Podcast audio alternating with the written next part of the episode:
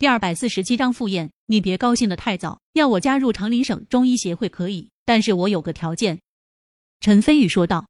“你说，你说，不管是什么条件，只要我能答应的，我绝不含糊。”陆卫东心里咯噔一声，生怕陈飞宇提出一些太难的要求，到时候说不的还得尽力满足陈飞宇。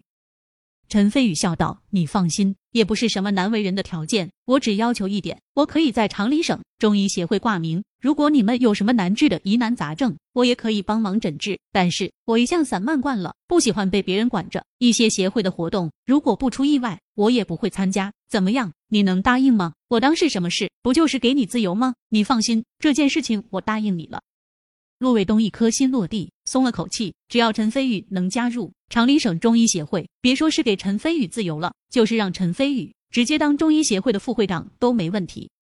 善还是陆会长爽快。既然如此，那我就加入长林省中医协会。陆会长是中医界的老前辈，以后还请陆会长多多照顾。陈飞宇拱手笑道：“好说好说，不对，以你小子神奇的医术，哪里还需要我？”这个老头子照顾陆卫东，虽然口中说医术比不上陈飞宇，但是神色间眉开眼笑，显然刚刚被陈飞宇那记马屁拍得十分舒坦。等陈飞宇抱着昆仑之离开后，陆卫东依旧沉浸在巨大的喜悦中，笑得连嘴都合不拢。嘿嘿，陈飞宇加入了长林省中医协会，以他的医术，在整个华夏中医界，年轻一辈不，甚至是在整个华夏中医界中都是名列前茅的。以后在全国中医交流会上。陈飞宇肯定能带领长林省中医协会大放异彩，一扫多年来长林省中医协会在全国倒数的尴尬局面。陆卫东想到开心的地方，忍不住嘿嘿笑起来。突然，像是想起来什么，陆卫东一拍脑门，说道：“哎呀，我给忘了，还得询问一下陈飞宇，让银针自动转动的针法究竟是怎么做到的呢？在我印象中，好像只有传说中的天行九针才有这种神奇的功效。”但是传说中天行九针早已经失传了千年，陈飞宇应该不会天行九针才对。难道当今世上除了天行九针外，还有别的针法同样这么神奇？真是奇哉怪哉！算了，反正陈飞宇已经加入了长林省中医协会，以后有时间再询问陈飞宇也不迟。却说陈飞宇抱着昆仑之出去后，在众人羡慕、嫉妒、恨的神色中，陈飞宇带着秦雨欣等几位大美女一同离去。陆雪珂和徐可君原本还想去恭喜陈飞宇，见到这一幕后，神色都有些不太好看。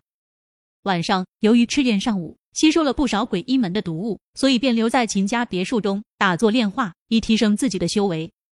陈飞宇将昆仑之收起来，独自驾驶着宾利前往汇凤楼赴周静云的约。汇凤楼位于市中心的黄金地段。属于省城的五星级酒店，无论规格还是档次都很高大上。而在汇凤楼宴请陈飞宇，也显示出周静云对陈飞宇的重视。说起来，陈飞宇和周静云以往从无交集，周静云为什么会突然展现出极大的热情，而且还特地在汇凤楼定下宴席邀请陈飞宇？陈飞宇心里很清楚，原因无他，无非是周静云看中了自己的医术而已。很快，宾利便在汇凤楼门口停了下来。走下车，陈飞宇抬眼向汇凤楼看去，只见酒楼整体是仿古建筑，红墙黑瓦，雕梁画栋，古色古香，处处显露着档次与格调。而在酒楼前方的大理石台阶上面，站立着一位风华绝代的美女。她冰肌雪肤，眉眼如画，身穿一袭大红色的晚礼服，勾勒出凹凸有致的惹火身材，脚下踩着一双水晶高跟鞋，更显得身材高挑，亭亭玉立。正是十足女王气场的乔凤华。夜空下，酒楼前，她独自一人，便吸引了在场所有人惊艳的目光。突然，乔凤华一双凤眼如水寒波，看到陈飞宇后，双眼一亮，绽放出惊心动魄的笑容，快步走过去，自然而然的伸手挽住陈飞宇的胳膊，娇笑道：“飞宇，你可算来了。”周围不少人见到女神竟然投入别的男人怀中，传来各种咔嚓咔嚓的心碎声。顿时，大街上不少人向陈飞宇怒目而视。陈飞宇对周围仇视目光视而不见，鼻端闻着乔凤华身上的幽幽暗香，一边向汇凤楼走去，一边笑道：“原来省城人人心目中的女神凤华姐，竟然一直在外面等我，真是荣幸之至。”乔凤华心里一甜，挽着陈飞宇的胳膊更紧了紧，表面却娇哼一声，说道：“少臭美了，本小姐只不过去外面透透风，正巧看到了你，顺道跟你一起进来而已。”哈，原来是我自作多情了。陈飞宇轻笑一声，嘴角挂着玩味的笑意，继续道：“我还想着周静云是长林省商贸俱乐部的会长，来参加他的宴会，能对你以后发展有好处呢。哎，现在看来，我本将心向明月，奈何明月照沟渠啊！飞宇，你真好。”乔凤华心中更加甜蜜，整个人都靠在了陈飞宇，俏脸红彤彤的，双眸中都绽放着动人的光彩，艳光四射。顿时，汇凤楼大堂中不少客人看到这一幕，眼中纷纷闪过惊艳之色。紧接着，看到和乔凤华那么亲密的陈飞宇，心中立马转成了羡慕、嫉妒、恨。一直来到包间门前，乔凤华才松开手，从陈飞宇身上起来，整理下红色晚礼服，和陈飞宇一起推门走了进去。包间很大，里面摆放着十二个大屏风，上面绘着姿态万千的十二金钗，既明媚多姿，又古色古香。在包厢的中间有一个大理石餐桌，周静云、乔静怡以及一干省城大佬尽皆在座。看到陈飞宇进来，周静云当即站起来，热情招呼道：“小陈大夫可算来了，你可是今晚的主角，来来来，快坐快坐，就等你自己了。”此言一出，在场所有人顿时向陈飞宇侧目而视，都想看看周静云口中所谓的主角究竟是何方神圣。不过，他们看到陈飞宇陌生而又年轻的样子，心中反而更加奇怪。在场众人基本都是省城有头有脸的人物，但是不记得省城上流社会中有陈飞宇这么一号人物。莫非陈飞宇是从别的地方，甚至是从燕京来的大人物？众人心中如是猜测。全场也只有乔静怡清楚陈飞宇的身份，当然也只是比其他人多了解一些罢了。周会长客气了，陈飞宇礼貌的寒暄一声，便自己找了个地方坐了下去。乔凤华自然而然的便坐在了陈飞宇身侧，神态很亲密。众人可都是人精，看到眼前这一幕，再联想到刚刚乔凤华和陈飞宇一同进来时脸色绯红、一脸娇羞的模样，很明显是对陈飞宇情有独钟。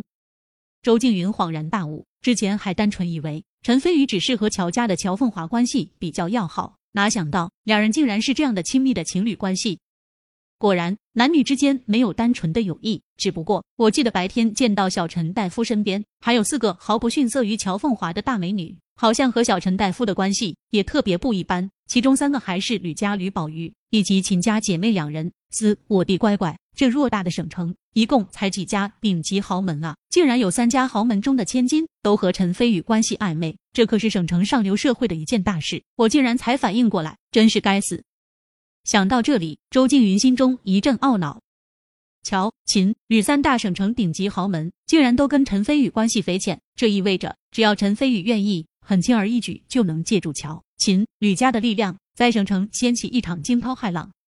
如果说以前周静云还是单纯看中陈飞宇的医术，想要拉拢陈飞宇为自己所用的话，那现在周静云骇然发现，原来陈飞宇的能量远比自己想象中的要大得多。对于陈飞宇，只能拉拢交好，不能以势压他。几乎是在瞬间，周静云就改变了原先的态度与想法，而且内心还在庆幸，幸好及时发现了。陈飞宇比医术更加恐怖的地方，不然的话，如果以势强压陈飞宇，搞不好就阴沟里翻船，成为整个省城上流社会的笑话。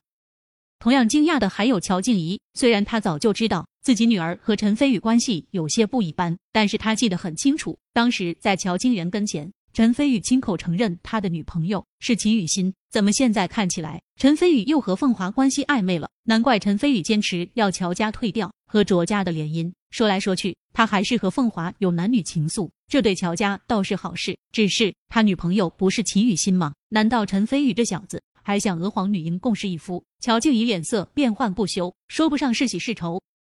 突然，周静云站起来，呵呵笑着道：“来，我给大家介绍一位难得的青年才俊，他叫陈飞宇，医术之高，简直是我生平仅见。而且就在今天，他还刚刚获得了省中医笔试大赛的冠军。”我还好奇呢，怎么之前从来没见过陈飞宇？原来只是区区一个医生。